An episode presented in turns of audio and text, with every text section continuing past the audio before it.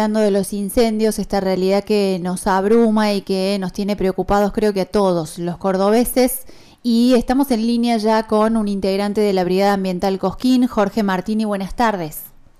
Buenas tardes, ¿cómo estás Laura? Vos y toda la audiencia. Le agradecemos mucho este tiempo porque están este, con una actividad muy intensa estos días y le queremos pedir que, que le contemos a la gente cómo están trabajando hoy desde la brigada, que es un, una ONG que hace una tarea análoga a la de bomberos. Sí, eh, particularmente eh, Brigada Ambiental Cosquín es una asociación civil sin fines de lucro y en este caso particular de los incendios forestales trabajamos junto a bomberos en las mismas condiciones, particularmente y solo en los incendios forestales. ¿Han estado trabajando esta semana en qué zonas? Esta semana hemos estado en lo que sería la Pampa de Olaen, hemos estado, bueno, uno por ahí se pierde, habría que ver cuál es esta semana, ¿no? Creo que hace por lo menos 10 días que no paramos. Eh, hemos estado en la zona de Villallardino, de Huerta, de La Falda, subimos hasta el triángulo de Valle Hermoso, Cosquín y La Falda, de ahí fuimos hasta el río Pinto, hemos estado en la zona de la Pampa de Olain, la escuela, la capilla, la cascada de Olain, y ayer en particular en, una, en el inicio este de Tanti, en la zona de interfase entre Tanti, el Durazno y por ahí también. Nos hemos recorrido bastante toda esta parte del oeste de Cosquín. ¿Y cómo es el, el trabajo de la brigada? Ustedes responden al llamado de los bomberos, son este equipo con los bomberos y, se van dividiendo tareas. Nosotros acudimos a la convocatoria del, del sistema, o sea, de bomberos particularmente. Nosotros con el cuartel de Cosquín trabajamos eh, muy bien y muy parejo, nosotros ya tenemos alguna experiencia y, y, alguna antigüedad, digamos, de trabajo eh, codo a codo con, con, los chicos de acá del cuartel, entonces por ahí nosotros somos parte del protocolo local y eso nos hace, eh, por ejemplo, nos dio la posibilidad, particularmente en este incendio, de salir junto con ellos. Y el trabajo en el lugar y en el incidente o incendio depende de la situación. A veces te toca trabajar todos juntos y, vamos para acá y para allá asistiéndonos y apoyándonos uno con otro y otras veces te toca hacer diferentes tareas y trabajas por tu cuenta. Pero es depende del incidente, y eh, del tamaño del mismo y la ubicación, la forma de encararlo, digamos, al combate. Eh, ustedes tienen, eh, iba a contar justamente una trayectoria ya, y esto no es en desmedro, no lo digo en desmedro de los vecinos que hoy están saliendo en, la desesperación a querer colaborar, pero, pero ustedes son un organismo que está conformado, que tienen una capacitación, equipamiento, en fin, una serie de, de acciones y medidas que les dan una solvencia para poder moverse de esta manera, digamos, no son un grupo de vecinos de buena voluntad solamente. No, no, no, efectivamente nosotros estamos conformados desde marzo del 2016 con todos los parámetros legales eh, exigidos y algunos más eh, para poder realizar esta tarea. Necesitas cumplimentar distintas eh, partes o etapas o distintos lineamientos como podrían llegar a ser el tema de la capacitación y certificación del personal, el tema de tener la indumentaria o EPP llamado el equipo personal de protección completo, eh, el hecho de la pertenencia a una institución, que es esto de ser asociación civil, el hecho de ser convocados implica, y no dejemos de lado lo más importante, el hecho de tener un seguro total y permanente con respecto a la actividad que se realiza. Más allá de que Brigada Ambiental solo atiende a incendios forestales a nivel incendios, pero trabaja en pro de la conservación del medio ambiente en general, concientización, eh, manejo de flora, rescate de fauna también. Claro, sí, ya tienen un arraigo en la comunidad, inclusive para eh, operativos de sanitización del COVID, los han llamado de varias municipalidades. Tuvimos, sí, tuvimos la oportunidad de que nos llamaran eh, aquí en Cosquín, estuvimos trabajando en Santa María con el tema de la sanitización, el equipo que nosotros construimos, porque lo construimos nosotros el equipo al kit que se llama el kit forestal de la camioneta, eh, nos permitía una pulverización eh, justo para la sanitización. Entonces con ese equipo hicimos los primeros tiempos del, COVID, lo hicimos en estas dos localidades, eh, justamente mm, proveyendo a las dos localidades de, ese, ese elemento necesario. ¿Cuál es el análisis que hacen de lo que está pasando hoy en Córdoba? Y no hablo solo de esta semana, de los últimos 10 días, tuvieron apenas un, un descanso y antes de eso habían habido 20 días de corrido también de incendios, es decir, la situación me parece es crítica desde hace un tiempo, pero particularmente eh, de este último mes y medio. ¿Cuál es la, em, la evaluación, si hay alguna, o si todavía está todo de muy a flor de piel? ¿Qué, qué es lo que está pasando? Sí, es, es difícil ser concretos en, en, el final de esa evaluación. Uno, estamos en el, en el camino recién de eso, pero bueno, eh, se conjugan muchísimas cosas, se conjugan los tiempos de, de sequía, se conjugan las temperaturas, se conjugan eh, muchos elementos que a veces uno dice naturales porque son climáticos y muchos elementos lamentables que son antrópicos porque en realidad eh, sin ser específicos y hablando de todo, en realidad eh, el 90 y pico por ciento de los incendios, en este caso, en su totalidad de los que hemos tenido, son todos de origen antrópico, todos vienen de la mano del hombre. Algunos pocos son por un descuido, pero la mayoría son intencionales. Entonces, hay un análisis y sí, todo el tiempo estamos haciendo un análisis.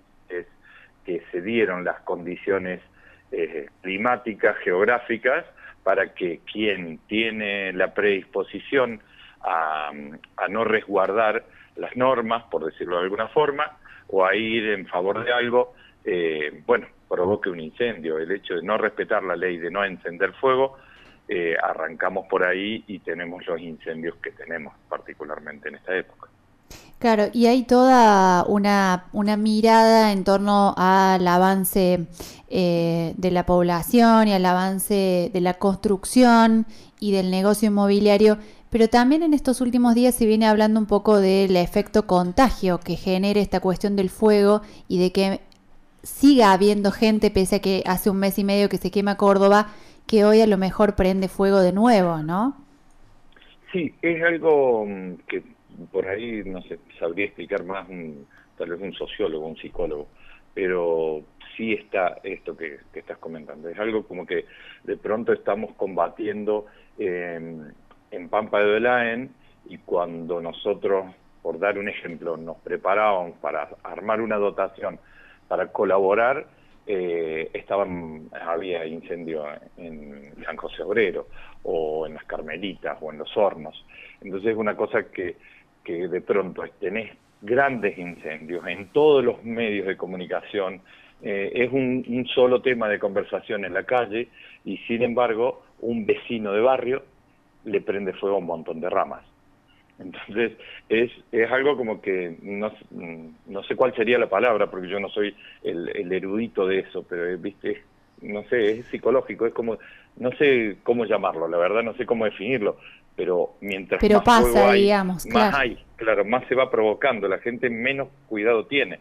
Bien, ¿cuál es la situación hoy de los incendios en lo que ustedes tienen eh, datos concretos? Hemos hablado hace un rato de que los focos en la zona de Tanti y Peco se habían reactivado. Bueno, ¿cómo estamos hoy en esta, en esta zona del valle? Bien, en esto voy a tratar de ser específico. Mm, los datos que tenemos nosotros. Eh, nosotros no manejamos el dato en general, eh, no recibimos información especial como podría llegar a recibir un cuartel de bomberos si lo solicitara. Entonces yo te puedo decir, por ejemplo, que Brigada Ambiental en estos días ha hecho un trabajo de vigía en algunos sectores, entonces en base a eso uno puede informar. Particularmente eh, los focos reactivados en la zona de Santa Cruz del Lago, eso tenemos conocimiento y más allá de que se ha visto, sino porque algunas de las personas con las que tenemos estrecho contacto eh, nos lo confirman. Esta mañana hicimos un reconocimiento para la zona de San José de los Ríos y había un par de focos muy, ah, digamos, a la altura de los gigantes, un sector de mucho pedreo, un sector de las sierras eh, muy rústico, inaccesible completamente y una zona que inclusive, te digo más, probablemente los mismos eh, vaquianos o la gente de campo tiene por costumbre de vez en cuando, una vez al año, una vez cada dos años, inclusive quemar esos pastizales. Entonces es una zona que no hay interfase, que no hay peligros de, casas o, viviendas o personas por ahí. Lo que se reactivó en la zona de Tanti particularmente es un poco más abajo de esto que te estaba comentando y bueno, de eso sí te puedo decir que ahí está, bueno, es, es este trabajo de que hay que seguir haciendo. Uno va y combate, todo, combate el incendio hasta ligeramente o teniendo la idea de que podés llegar a tenerlo controlado. Y bueno, y quedan sectores muy calientes y quedan sectores que hay que seguir revisando, que hay que seguir cuidando. Y la superficie es demasiado grande, la cantidad de gente no, no alcanza, no es suficiente, a pesar de que, claro, si uno tiene en cuenta de que llevamos tantos días, no hay cantidad de gente que alcance, que no se canse, que no tenga un desgaste y que de pronto te encontrás peleando un incendio inmenso, pero hay cinco más. Entonces, decir, tenemos 500 bomberos, sí, pero desparramados en cinco focos. Eh, te iba a preguntar en relación a la cantidad de gente, ¿no? Porque, mm, eh, bueno, el agotamiento de los bomberos es lógico, lo que les está tocando es muy bravo, pero también en estos días hay una gran movida de gente em, que quiere salir a apagar el fuego y a veces se da de manera espontánea, digamos, como ha pasado, como se vio ayer en, la zona del Durazno o en otras zonas, que los vecinos veían el fuego llegando a su casa y salían, o hacían la cadena en sierras chicas de agua. Y por otro lado, hay otros grupos que se están empezando a organizar para este, armarse e ir a lugares a apagar el fuego. Yo no sé si, está en vos de dar una recomendación, pero, pero ¿cómo lo viven ustedes en términos prácticos a esto? ¿Es peligroso? ¿Sirve la ayuda? Yo hacía la salvedad el otro día de que hay gente que a lo mejor es muy de la zona y puede indicar un camino y demás, pero eh, cuánto se complica me parece que haya mucha gente yendo a estos lugares, por más que lo hagan con toda la buena voluntad y predisposición.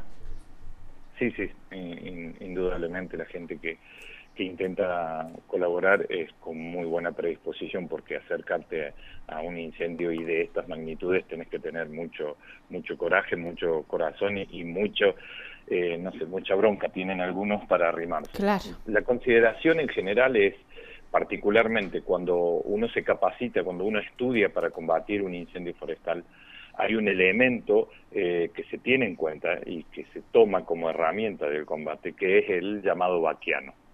El vaquiano, como lo mencionaste vos hace un rato, es una persona que conoce el sector eh, mejor que nadie. Entonces te permite o te facilita trabajar por sector geográfico, te permite trabajar cómodo, tranquilo, dónde lo vas a combatir, dónde podés dejar eh, que corra y dónde lo tenés que atacar para que no baje, dónde vas a recargar agua, de qué manera podés ir. El vaquiano es una persona que va a ir con vos, que te va a facilitar el trabajo y que inclusive sabe sabe cómo combatir, a su manera, obvio, no es un combatiente de incendios forestales porque se haya porque lo haya estudiado o se haya formado en eso, sino porque se ha criado con eso, que es lo que te decía, nosotros tenemos una gran zona de sierra de ganadería de muchísimos años y el pastizal de sierra se suele quemar o se solía quemar antes de que las leyes cambiaran y esa gente estaba acostumbrada a hacer grandes quemas, por consiguiente saben cómo manejarlo. Ahora, es muy distinto el vaquiano al local. La persona local sale y nadie puede, ¿quién puede culpar a alguien que sale a apagar el fuego en el patio de su casa para defender su casa, para defender su patio?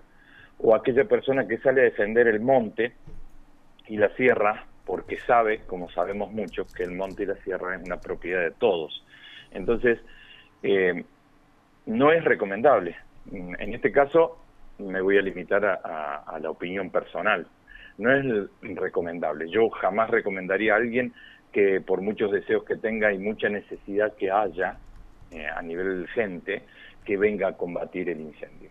Pero mm, de todas maneras esa gente ayuda y ayuda mucho en, en distintas tareas.